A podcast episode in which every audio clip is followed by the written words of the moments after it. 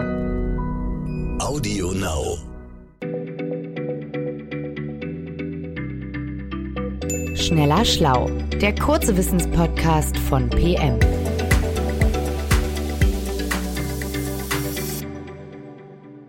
Herzlich willkommen zu einer neuen Geschichtsfolge. Mein Name ist Martin Schäufens und als Antworten habe ich an meiner Seite wieder Joachim Telgenbischer. Heute erfüllen wir einen besonderen Wunsch, einen Hörerwunsch. Die Zuhörerin Katharina Kobs hat uns eine Frage geschickt, nämlich, wer ist eigentlich die Figur auf dem Kapitol in Washington? Also dieses strahlend weiße Gebäude, in dem Senat und Repräsentantenhaus tagen. Kennt ihr bestimmt.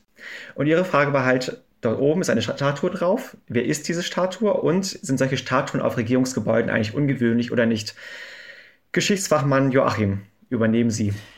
Nein, das ist überhaupt nichts Ungewöhnliches auf Regierungsgebäuden, gerade aus dem 19. Jahrhundert, da wimmelt es nur so vor Statuen. Das sind meistens Allegorien, also bildliche Darstellungen abstrakter Begriffe. Den Reichstag in Berlin, den haben wahrscheinlich alle vor Augen. Das ist ein ziemlich gutes Beispiel dafür. Den schmücken heute noch 16 Sandsteinfiguren und die symbolisieren unter anderem so wichtige kulturelle Errungenschaften wie die Bierbraukunst. Das finde ich sehr gut, dass die Bierbraukunst jetzt am Reichstag verewigt ist. Und was, also beim Reichstag gibt es da oben auch eine Statue. Was ist denn da oben? Ja, da ganz oben ist ein Loch, weil diese moderne Glaskuppel ist ja offen. Aber auch das kann man symbolisch deuten, nämlich das Parlament, das ja da drunter sitzt. Das soll transparent arbeiten, also offen sein für den Bürger. Die ursprüngliche Kuppel, die da mal drauf war, die zierte übrigens eine Krone und auch das war ein wichtiges Symbol oder vielmehr eine Botschaft vom Bauherrn, Kaiser Wilhelm II., so nach dem Motto, liebe Abgeordnete, ihr könnt hier gerne alles besprechen, aber ich bleib der Chef vom Ganzen. Nun wollten wir ja heute nicht über den Reichstag sprechen, sondern über das Kapitol, über Amerika. Diese Statue auf dem Kapitol, wen stellt sie dar? Also das ist ebenfalls eine Allegorie, und zwar eine sehr amerikanische. Das Kapitol in Washington krönt eine Freiheitsstatue. Mit knapp sechs Metern ist sie jetzt viel kleiner als ihre berühmte Schwester in New York, die kennt man wahrscheinlich. Aber dafür ist sie älter, gut 20 Jahre, um genau zu sein. Aber sechs Meter finde ich jetzt auch gar nicht so wenig für eine Statue auf einem Gebäude. Trägt sie denn auch wie das, wie, wie die ihre Schwester in New York so eine Strahlenkrone und hält sie so eine Freiheitsfackel in der Hand? Nein, die sieht ganz anders aus und das hat auch einen wichtigen Grund, aber dazu komme ich gleich noch. Die Freiheitsstatue auf dem Kapitol trägt einen federgeschmückten Helm mit so einem Adlerkopf als kleinem Extra und dazu Schwert und Schild.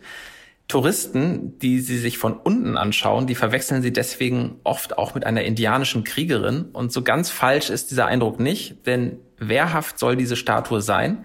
Sie blickt trotzig nach Osten, also in Richtung Großbritannien, von dem sich die Vereinigten Staaten ja 1776 losgesagt haben. Aha.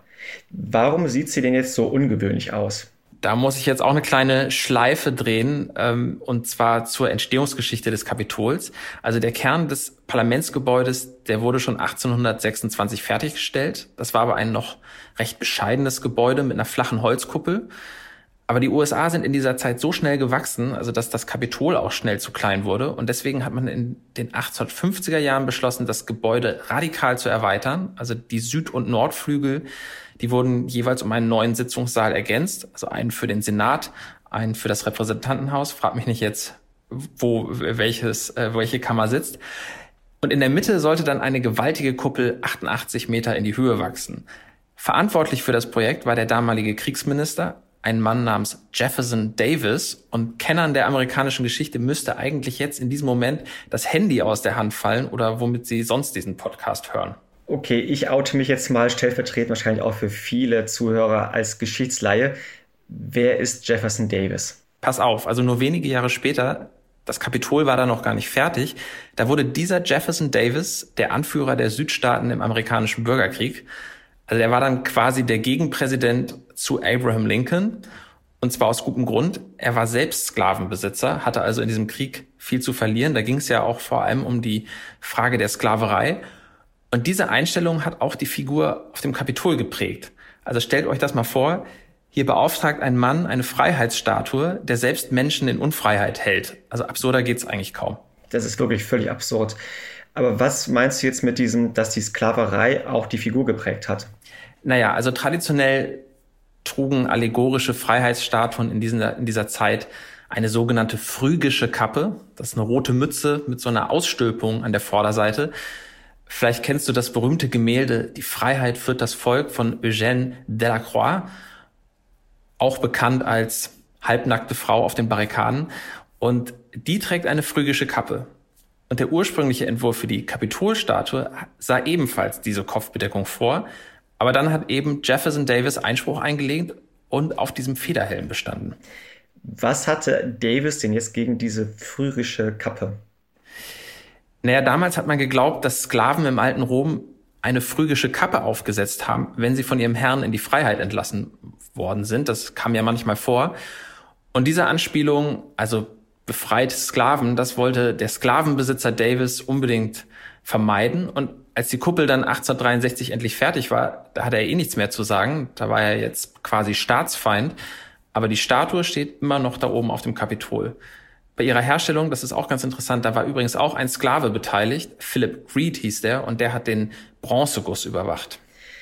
Das ist echt eine skurrile Geschichte, dass die Figur auf dem Kapitol eine freie Statue ist, die von einem Sklavenbesitzer in Auftrag gegeben wurde und auch von einem Sklaven oder mit einem Sklaven gemacht wurde. Ich bin echt überrascht über diese Antwort dieser Frage. Das hätte ich jetzt nicht erwartet. Ich danke daher Frau Kobs für die Frage und ich danke dir, Joachim, für die Antwort. Da nicht für. Tschüss und bis zum nächsten Mal. Tschüss, Martin. Schneller Schlau, der kurze Wissenspodcast von PM.